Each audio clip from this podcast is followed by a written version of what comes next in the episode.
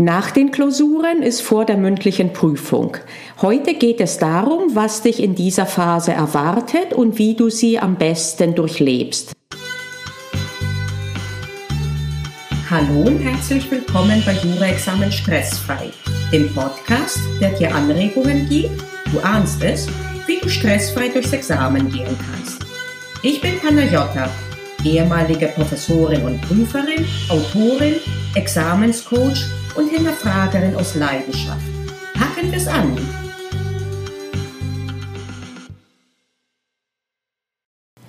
Nun hast du also irgendwann die letzte Klausur geschrieben und irgendwie hast du dir die Zeit danach anders vorgestellt. Sehr oft stellt sich nämlich äh, gar keine Euphorie ein, sondern eher ein Schleudergang der Gefühle. Manchmal durchaus auch wirklich kombiniert mit Euphorie. Erst einmal kann ich dich beruhigen, das ist völlig normal. Und wenn du weißt, dass das höchstwahrscheinlich auf dich zukommt, dann wird dich deine teilweise doch ziemlich ziemlich merkwürdige Stimmung auch nicht weiter beunruhigen oder beeinträchtigen. Was kommt also jetzt alles auf dich zu? Äh, dass man sehr oft erst einmal in ein tiefes Loch fällt, nachdem man einen großen Meilenstein erreicht hat, das ist äh, bekannt, weil es eben auch sehr üblich ist.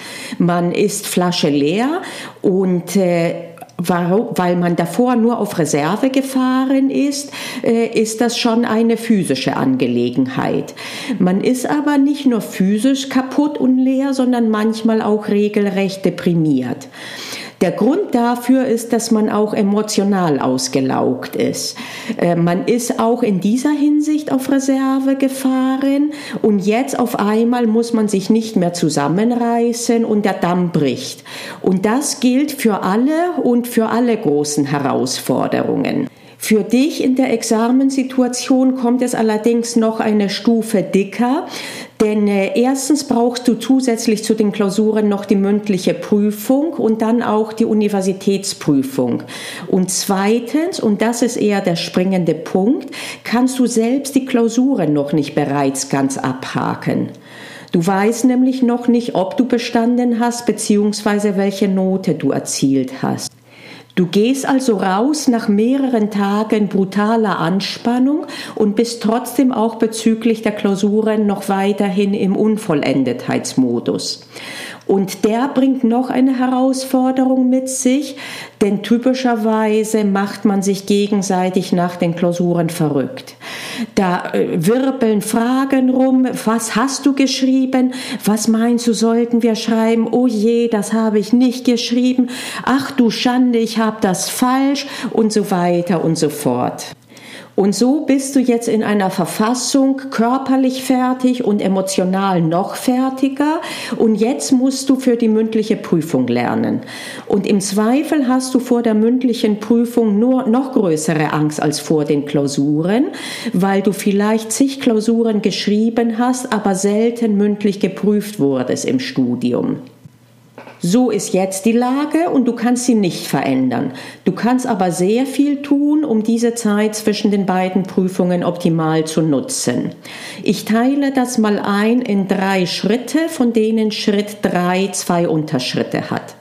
Schritt eins ist, du nimmst dir erstens mindestens eine Woche frei, besser noch zwei. Und zwar meine ich damit eine absolute Auszeit von Jura. Lass es dir in dieser Zeit gut gehen. Ernähre dich gut und gesund, bewege dich viel, lies, höre Musik, treffe Freunde, alles das, was dir Freude tut und was deine Batterien wieder auflädt. Es ist auch ratsam, deinen Arbeits- und Lernplatz aufzuräumen, ebenfalls deine Wohnung oder je nachdem, wo du wohnst, dein Apartment oder dein Zimmer in der WG. Nicht schlecht ist auch ein paar Tage wegzufahren. Ich würde nicht empfehlen, die ganze Zeit wegzufahren. Meistens ist es ganz gut, wenn man auch zu Hause sich erst einmal sammelt und ankommt. Dieser Schritt ist wichtig, um aus der vorhin beschriebenen Schleudergang-Situation rauszukommen. Schritt 2, der zeitgleich ist mit Schritt 1, auch sich überlappt, ist ab jetzt ein absoluter Besprechungsstopp bezüglich der Klausuren. Du kannst jetzt gar nichts mehr beeinflussen. Verbanne am besten die Sachverhalte, verbanne, was du geschrieben hast, verbanne erst recht, was andere meinen, dass du hättest schreiben sollen von deinem Kopf. Wenn du meinst, das klappt nicht und du müsstest platzen, wenn du nicht darüber sprichst, dann macht es einen Tag lang exzessiv und extensiv, dann ist aber wirklich jegliche Besprechung tabu. Wenn jemand das Thema anspricht, dann sagst du, äh, darüber spreche ich nicht oder ich kann mich nicht mehr erinnern oder was auch immer. Jetzt hast du eine Ausgangslage geschaffen und es geht an den Schritt drei. Du beginnst zu lernen für die mündliche Prüfung. Und jetzt denke daran, dass du für die mündliche Prüfung ganz anders lernen musst als für eine Klausur. Und zwar in zweifacher Hinsicht. Erstens werden jetzt ganz andere Fertigkeiten von dir erwartet. Außerdem hast du in der mündlichen Prüfung nicht die Zeit, im stillen Kämmerlein zu überlegen, sondern du musst sofort beziehungsweise ziemlich schnell etwas sagen. Das musst du jetzt üben und dafür brauchst du einen Sparringpartner oder eine Sparringpartnerin. Das kann zum Beispiel sehr gut ein Teilnehmer oder eine Teilnehmerin in der Lerngruppe sein. Einige Universitäten bieten auch Simulationen mündlicher Prüfungen an. Vielleicht beziehungsweise optimalerweise hast du eine solche bereits gemacht, aber spätestens jetzt, wenn eine angeboten wird, würde ich dieses Angebot in Anspruch nehmen. In inhaltlicher Hinsicht ist es jetzt sinnvoll, sich die neueren Entwicklungen und Entscheidungen anzuschauen. Aber es bringt dir wenig, diese auswendig zu lernen. Stattdessen musst du üben, die neueren Entscheidungen als Ausgangslage zu nehmen, um darüber zu diskutieren. Ein bisschen ähnlich wie ich das mache im Prinzip, wenn ich dir die neuen Urteilshäppchen ähm, vorstelle, wo ich von einem Thema zum anderen rüberspringe. Das ist auch eine sehr beliebte Taktik äh, in der mündlichen Prüfung.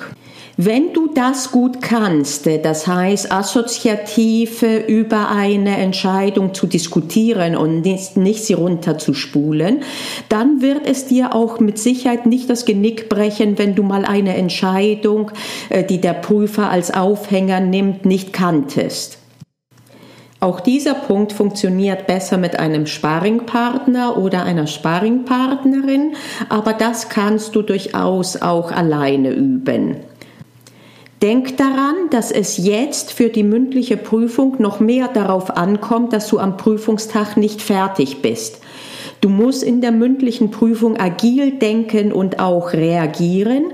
Und das kannst du noch weniger in einem fertigen Zustand, als äh, dich zusammenreißen, um eine Klausur zu schreiben. Achte also die ganze Zeit auf dich und achte auch auf die Pausen. Das waren meine Gedanken zu der Zeit zwischen den zwei Prüfungen. In der nächsten Folge wird es darum gehen, wie du mit dem Zeitraum umgehst, wenn die Ladung bereits angekommen ist und es jetzt wirklich ganz ernst wird mit der mündlichen Prüfung. Ich bin Panagiotta und ich hoffe, ich habe dir heute eine Anregung gegeben, wie du deine Examensvorbereitung ein kleines Stückchen stressfreier machen kannst. Denk daran, es liegt in deiner Hand. Also pack's an. Wir hören uns in der nächsten Episode.